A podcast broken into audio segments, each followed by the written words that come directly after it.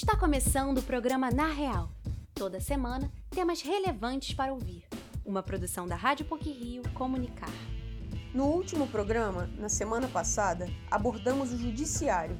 Hoje, nessa segunda e última etapa, falaremos sobre os dois outros poderes da República, Legislativo e Executivo. A outra matéria diz respeito aos 10 anos da Lei de Acesso à Informação, também conhecida como LAI. Fique com a gente!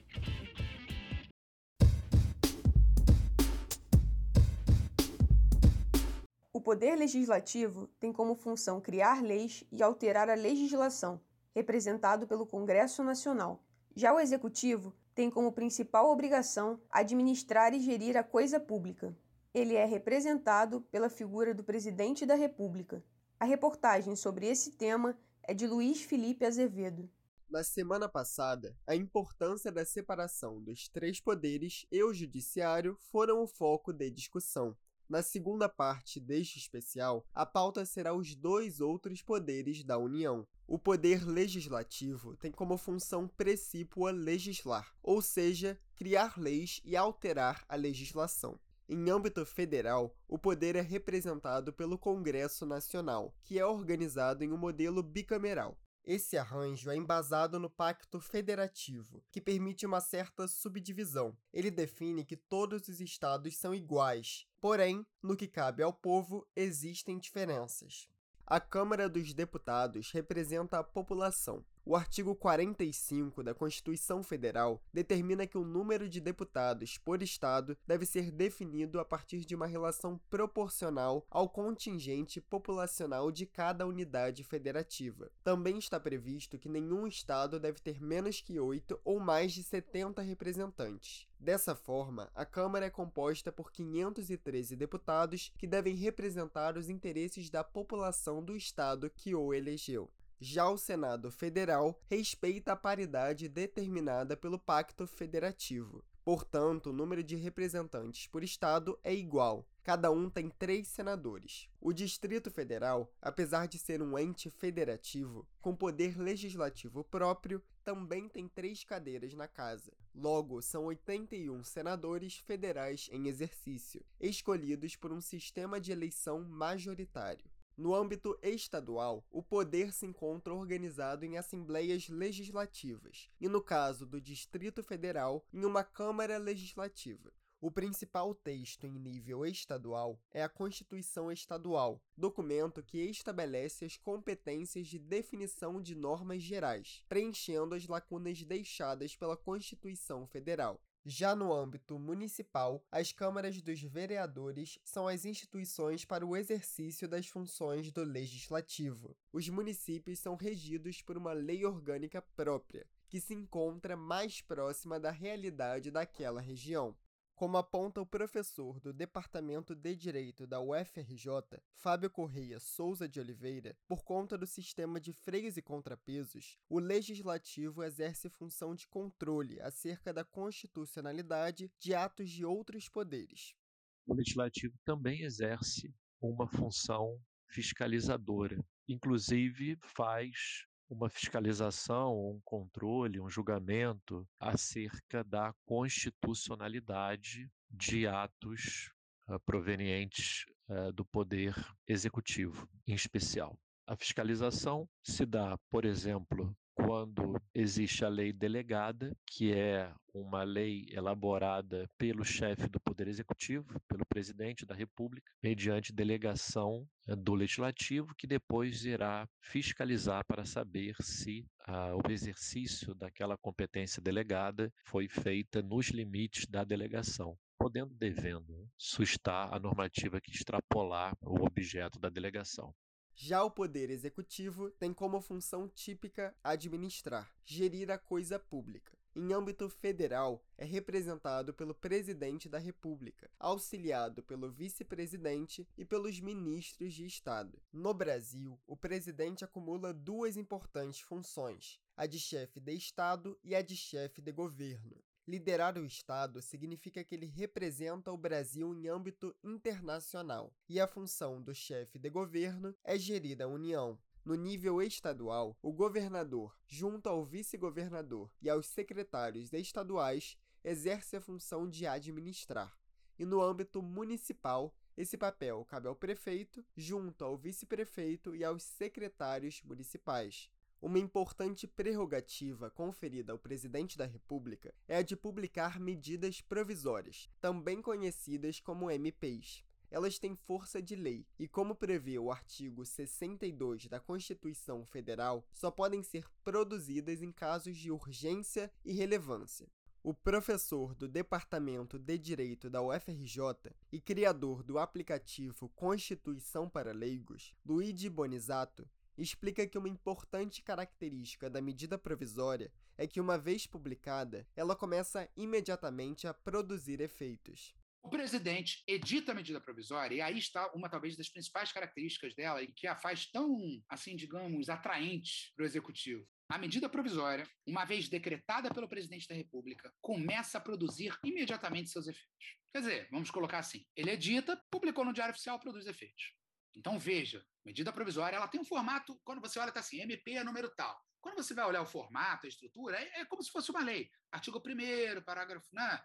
Aí vai ter, alguns têm parágrafo, outros não. É a estrutura, a estrutura né, do, da, da, medida provisória, né, no que tange a sua escrita, é igual, é igual uma lei. Pois bem, ela entra em vigor na data da sua publicação. Então, ela entra em vigor imediatamente. Isso dá um poder enorme, não é, ao chefe do Executivo Nacional. Após publicação no Diário Oficial, a medida provisória deve ser enviada ao Congresso Nacional para discussão. Ela tem validade de 60 dias e pode ser renovada por mais 60. Ao final, a MP deve ser sancionada em lei ou vetada. A separação e harmonia entre os poderes são essenciais para o fortalecimento da democracia. Por isso, é preciso ter consciência do papel de cada um dos três poderes. A cobrança popular deve existir, mas embasada em um conhecimento acerca da competência de cada poder e dos preceitos constitucionais. Luiz Felipe Azevedo para o Na Real.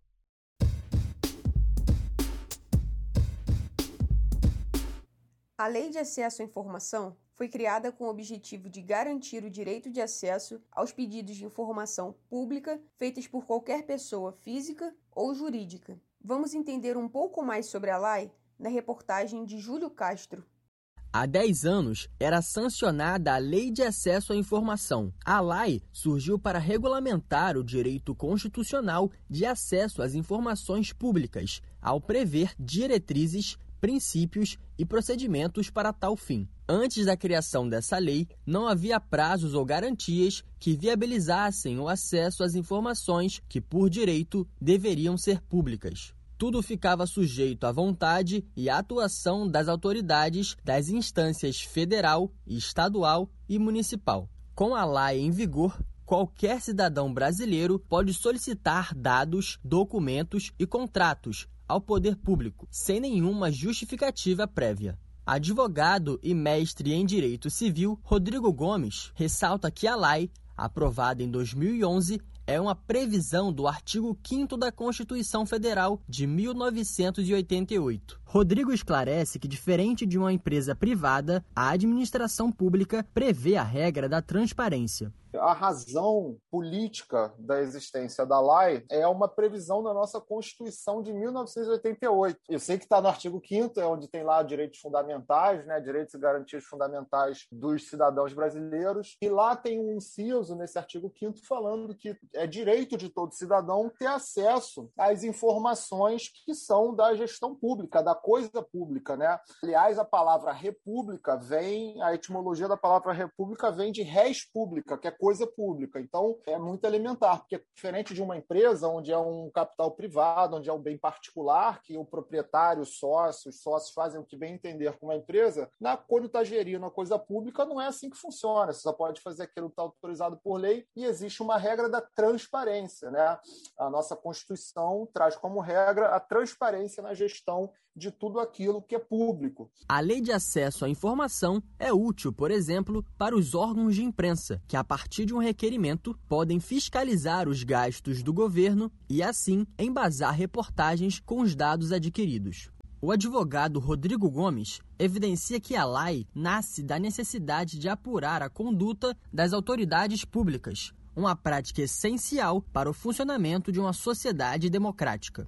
Olha, uma lei que eu entendo, não sou, não sou só eu, né? A maioria das pessoas que estudam o assunto entende que é fundamental, né? Ela, sem ela não há como existir um regime efetivamente democrático, porque para você ter ideia, uma das prerrogativas do poder legislativo é de requisição de documentos, né, do poder executivo. Por quê? Justamente porque cabe ao legislativo, dentre várias é, outras prerrogativas, a fiscalização. Está na lei, está na Constituição brasileira que cabe ao legislativo fiscalizar o executivo. E aí a lei é como se fosse um direito como esse, um poder, uma prerrogativa dessa do legislativo para a sociedade. Todo cidadão brasileiro pode, a qualquer tempo, solicitar documentos públicos para fiscalizar. Então, eu refuto que é fundamental. Por exemplo, a imprensa tem muitas reportagens que denunciaram questões gravíssimas no Brasil que foram possibilitadas pela lei de acesso à informação, ou seja, os jornalistas, né, o corpo de jornalistas de um jornal solicitou ao longo do tempo diversos documentos em determinada repartição pública, em determinados locais, com base na análise desses documentos, como se diz, né, a luz é o maior desinfetante, é o melhor desinfetante que tem. Então é para se iluminar essa questão da gestão da coisa pública que muitas vezes se mostra obscura aqui no nosso país.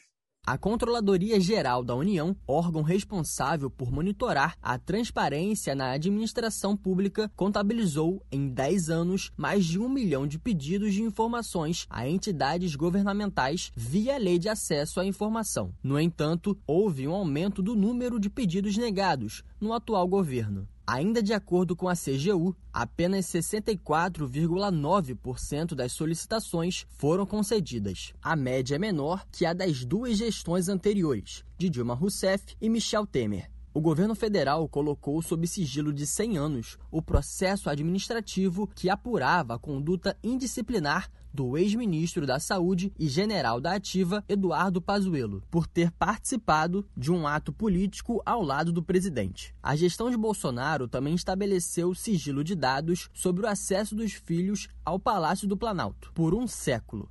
Advogada, professora e doutora em Direito pela PUC-Rio, Bianca Kremer observa que a cultura jurídica brasileira tem raízes históricas. A gente na atual gestão da presidência da República, pelo menos academicamente, uma preocupação muito grande em relação ao grau de extensão com que a presidência e o Poder Executivo como um todo têm flexibilizado essas interpretações e aplicações jurídicas a depender do que vá ou não ao encontro dos interesses políticos, porque existe aqui todo o discurso jurídico, não só hoje, nessa atual gestão, mas em qualquer gestão, é fruto de uma cultura jurídica que a gente desenvolveu por aqui, desde o período colonial, uma cultura coronelista, aristocrática, patriarcal, isso ganha uma outra escalabilidade em relação a essas problemáticas que a gente já vem arrastando há muito tempo, tanto no tecido jurídico como nos debates com relação à sociedade e economia no nosso território.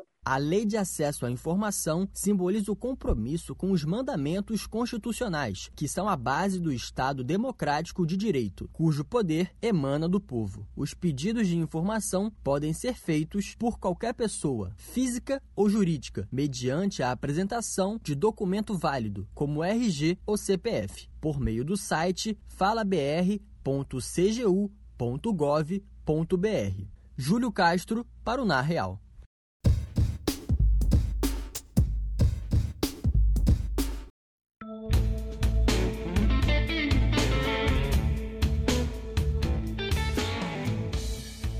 Para finalizar essa edição do Na Real, selecionamos alguns assuntos relevantes e curiosos da semana, que foram ou serão destaque nas mídias eletrônica e impressa. Pílulas da semana. O governo federal anunciou que ex-alunos de escolas privadas utilizem o ProUni. O programa beneficiava apenas estudantes que cursaram o ensino médio na rede pública ou tiveram bolsa integral em instituições privadas. Agora, alunos que estudaram o médio completo em instituição privada na condição de bolsista parcial ou mesmo sem bolsa da respectiva instituição terão acesso ao programa do governo.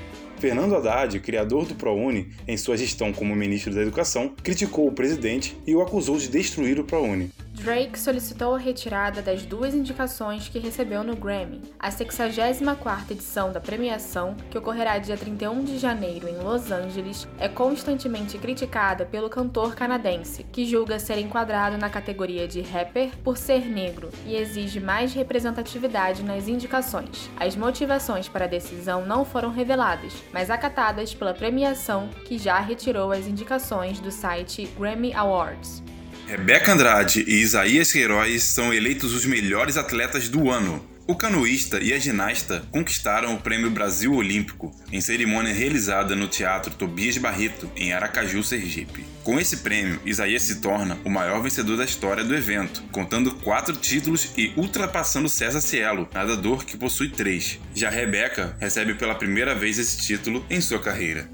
Nesta sexta-feira, a roda gigante iFood inaugurou seu funcionamento na Lagoa Rodrigo de Freitas aos finais de semana. Com capacidade para até 4 pessoas, a atração, que dura 10 minutos, tem preço único de 30 reais e funciona do meio-dia às 8 da noite. Os horários são agendados na hora da compra dos ingressos, que poderão ser adquiridos pela plataforma Simpla online ou presencialmente por meio de QR Codes ou na bilheteria. A roda gigante funcionará até o dia 9 de Janeiro e contará com totens interativos e restaurantes parceiros. Na próxima quinta, dia 16, estreia nos cinemas Homem-Aranha Sem Volta para Casa. O filme da Marvel mais aguardado do ano bateu recordes nacionais e internacionais nas pré-vendas de ingressos. Além disso, recentemente a Amy Pascal, produtora da Sony Pictures, confirmou que terão três novos longas do Homem-Aranha. A nova trilogia continuará com Tom Holland como Aracnídeo e terá a colaboração da Marvel Studios.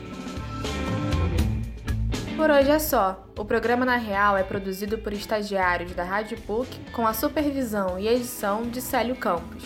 Lembramos que a Rádio PUC faz parte do Comunicar, cuja coordenação é de Lilian Sabac. Até a próxima semana!